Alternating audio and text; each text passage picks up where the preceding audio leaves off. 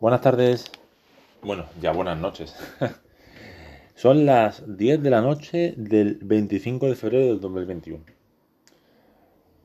Este podcast, este episodio nuevo, lo tengo que hacer como siempre, porque eh, llevo tiempo escuchando noticias, llevo tiempo viendo cosas en el telediario, en varios telediarios. Yo acostumbro a ver tanto el telediario de la 1 como el de la 3 o el de la sexta. Ambos, como todos sabemos, que está bastante influenciado por diferentes sectores, ya sean progresistas o conservadores. Pero me gusta tener mi propia opinión, siempre y cuando desde el punto de vista de una información fidedigna. Es cierto que cada uno le da un toque personal, pero bueno.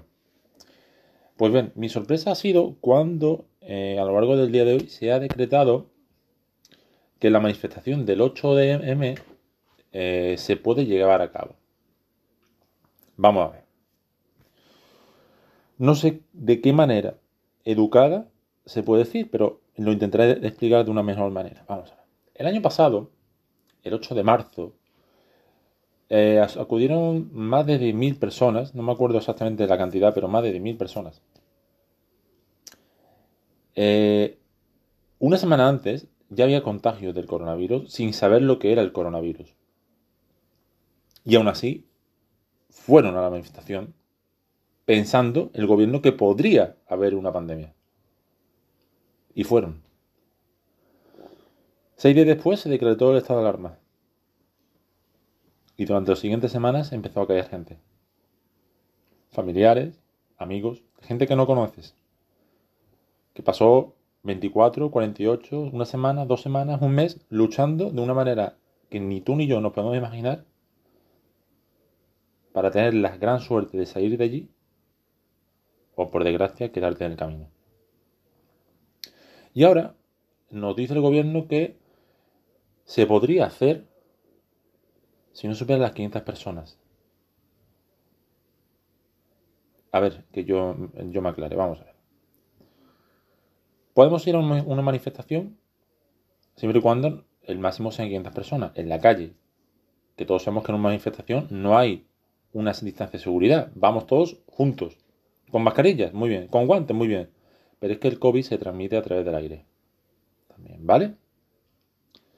Y sin embargo, dejamos que la hostelería se vaya a la porra, que solo se puede abrir hasta las 7 de la tarde, que los autónomos tengan que pagar el doble, que no haya ayudas para el sector privado, pero para reivindicar, ojo, el Día de la Mujer, cuando el Día de la Mujer es todos los días, todos los días, hay que ir el 8M a una manifestación. Ahora dicen algunos grupos feministas que es contra el machismo.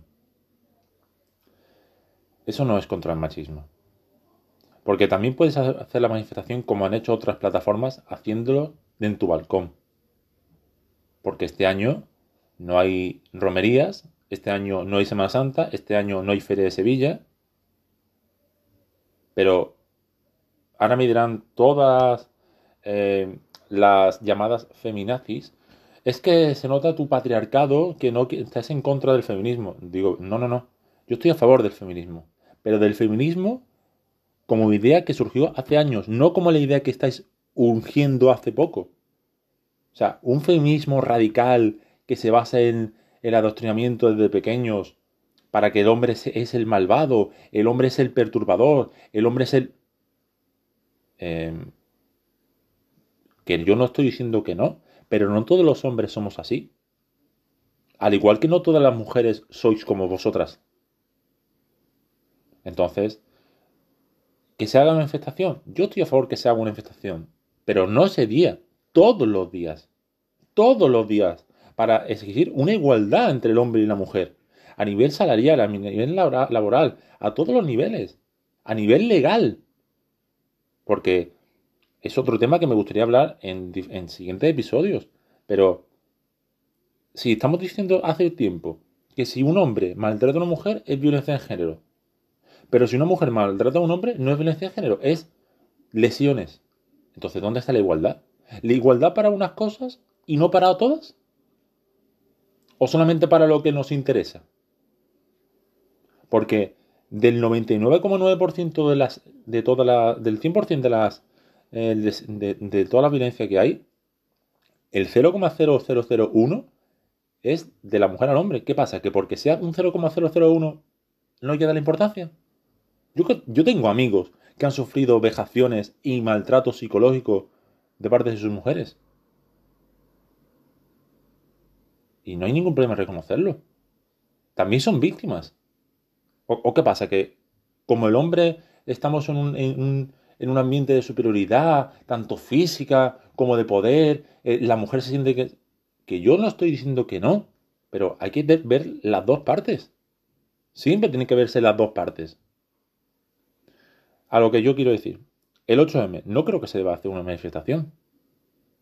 ¿Por, qué, ¿Por, qué, tenemos que hacer eso? Hay varios ministros que han dicho que no van a ir. Pero claro, obviamente el sector más progresista, más eh, en contra de lo que es la constitucionalización de este país, prefiere, si hay eh, manifestación, si se convoca, iremos, como ha dicho el señor Echenique. Pues mira, eh, ya sabemos que si sube la incidencia, sabremos cuáles son los responsables.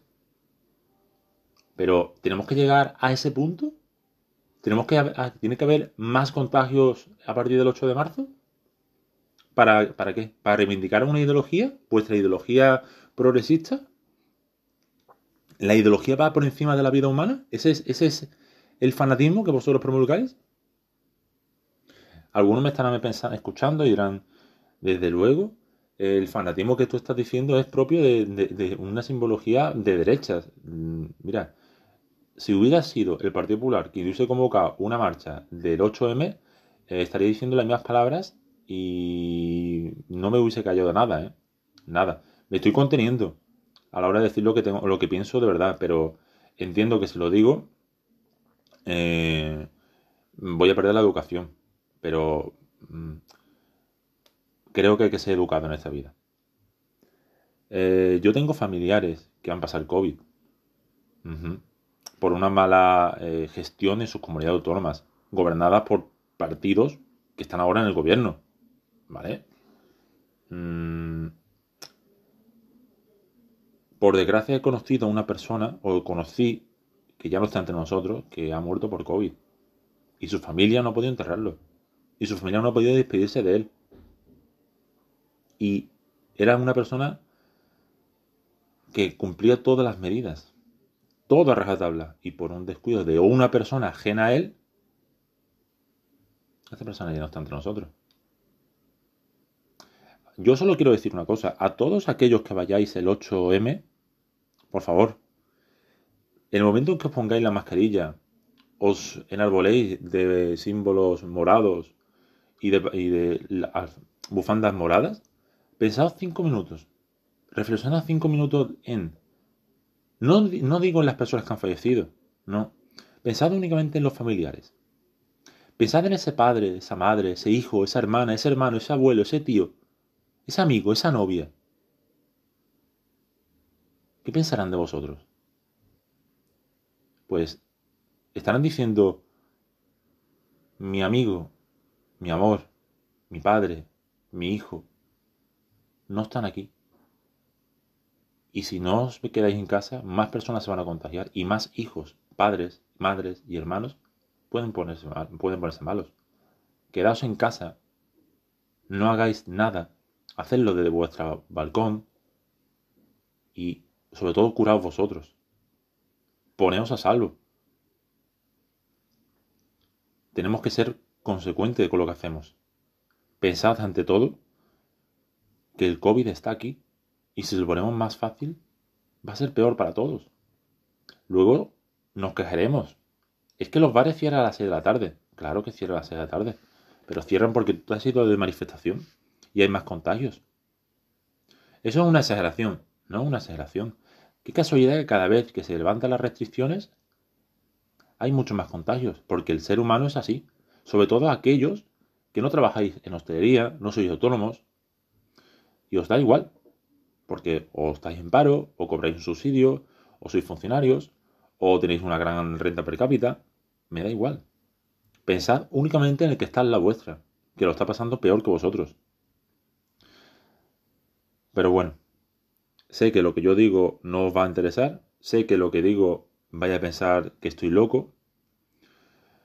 Como yo, puede ser que haya, a ver, multipliquemos los 50.000 muertos que ha habido, porque hay una cantidad dicha por el gobierno y otra que no se ha dicho, y multiplicarla por cuatro, que son más o menos los familiares que hay por cada una de esas víctimas. Hay 200.000 personas en el silencio ahora mismo, mínimo, más otras personas que están contagiadas. Pensad en esas personas. ¿Qué piensan? ¿Pensarán que yo estoy loco? ¿O pensarán, pues algo de razón sí puede tener? Como siempre os digo, espero que estéis todos bien, que sigamos mañana estando mejor y que por lo menos dentro de un par de días esto se haya acabado. Que paséis muy buena noche a todos.